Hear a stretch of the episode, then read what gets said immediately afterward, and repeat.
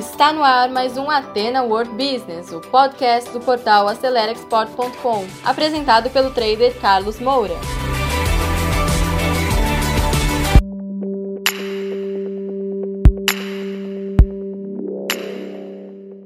Olá, amigos e amigas. Nós vamos falar hoje sobre o diretor de comércio exterior. Então, o diretor de comércio exterior, ele é responsável tanto pelas operações de exportação, ou seja, vender, como também as operações de importação.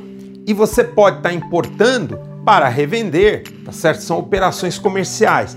Mas nas grandes empresas, a operação de importação, ela pode estar ligada às operações de compra para garantir a produtividade, as operações é, da sua fábrica, da sua indústria, tá certo? Então, isso pode mudar. O importante é que quando você está exportando, você pode estar trabalhando na venda, vender, tem um, um, um enfoque mais comercial e a importação pode ser ligado a importar para distribuir, mas também a competitividade. Então você precisa entender isso daí. E o diretor de comércio exterior, ele é responsável pelas duas operações, obviamente nas empresas que têm as duas operações. Agora, uma empresa que vai ter um diretor de comércio exterior é uma empresa de médio e grande porte. Então, sem dúvida, ela vai ter operações de exportação e importação. Como eu falei, exportação mais ligada à área de venda, importação,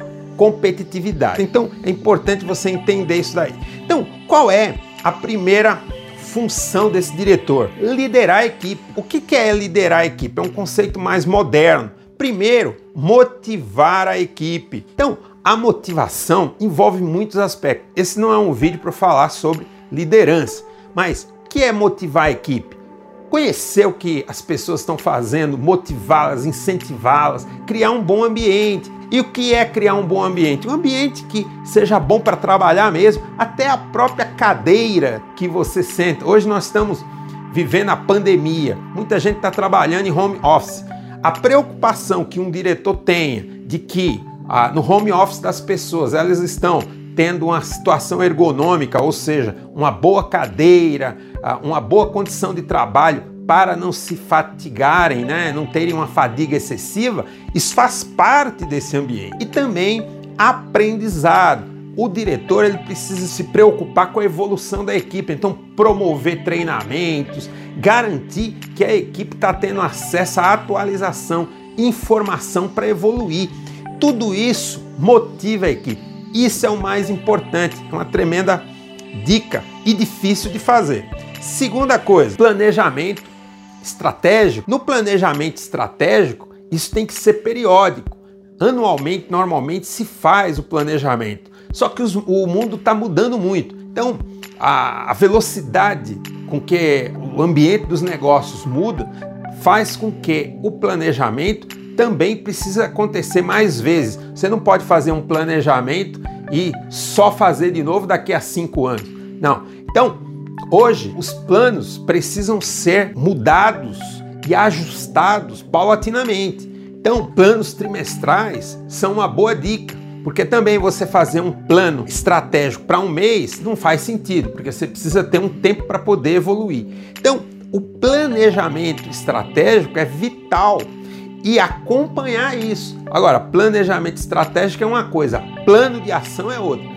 Estratégia é o macro, tem a ver com a competitividade do seu negócio. O plano de ação é o que põe em prática esse planejamento estratégico. Inclusive, nós temos um curso, o Canvas Model para exportação, é um curso que ensina você a fazer planejamento estratégico. Então, o diretor, ele tem essa função importantíssima que é o que vai dar o norte, o rumo. Porque se você não estiver na direção certa, pode todo mundo estar tá motivado, mas não vai ganhar dinheiro, não vai ter rentabilidade o seu negócio. Terceira grande responsabilidade do diretor é o suporte para a inovação. Isso é vital, porque se você não inova, você não fica competitivo. Lembre-se que aqui nós estamos falando de comércio exterior. E o comércio exterior envolve competidores internacionais. Então, A China é seu competidor, a Índia é seu competidor, porque você está no comércio exterior. Então, os grandes players, os grandes países, Estados Unidos, Europa, enfim, se a sua empresa não tiver uma política voltada à inovação, e o que é essa política? Incentivo, premiação, condições, tempo. Você precisa ter tempo para inovar. Se você não tiver tempo, você não vai ter as melhores ideias. E tem que ter um tempo reservado na sua agenda de trabalho para você poder inovar. Porque se você tiver atolado de coisas para fazer, como que você vai pensar nas melhorias? Você vai estar tá simplesmente apagando incêndio o tempo todo. Quarto aspecto importantíssimo: promover a produtividade e a simplificação. Por quê? Porque a empresa, além de ser inovadora, ela precisa ser uma empresa produtiva, aumentar a produtividade das pessoas. E isso não se faz só com métodos, tem equipamentos. Então você precisa buscar novas ferramentas, tecnologia aqui é muito importante, promover a transformação digital, o que realmente é uma tônica e uma ferramenta muito importante. Então, a transformação digital hoje, ela é uma ferramenta de produtividade vital. Inclusive, nas grandes empresas existe um coeficiente de performance digital. Se você não entende, você realmente não é, é dotado desse é, skill, dessas habilidades, você é mal avaliado. Jamais você será um diretor de uma grande empresa se você não promove a produtividade e a simplificação através da transformação digital. Quinta grande responsabilidade: monitorar a economia mundial e os mercados. Então, tantos indicadores aqui da economia brasileira, porque você está aqui inserido, como também a evolução dos mercados. E aí o gerente de exportação tem que levar esses indicadores para o diretor para que ele possa, junto com a empresa, decidir os melhores caminhos. Então, o gerente de exportação que eu falei no vídeo anterior, ele tem o trabalho de preparar os dados para que o diretor possa analisar e decidir os melhores caminhos. Então, é mais ou menos o seguinte: ele interpreta o GPS. Quem monta o GPS com as informações de rota é o gerente de exportação. Agora, o diretor interpreta e decide para onde ir. Muito bem. Sexta grande responsabilidade: acompanhar resultados. Sem dúvida, acompanhar a qualidade, acompanhar a margem de rentabilidade, acompanhar o faturamento. Não interessa só volume, você tem que ver se a margem de rentabilidade está dando lucro, como também a qualidade, porque no comércio exterior, se você não tiver qualidade, você interrompe os negócios. Então é muito importante monitorar, mas não só isso, porque os resultados é consequência do que a equipe fez. Ele precisa acompanhar, medir a temperatura, tá? Ele acompanha a medida da temperatura dos negócios, fazendo uma metáfora para você.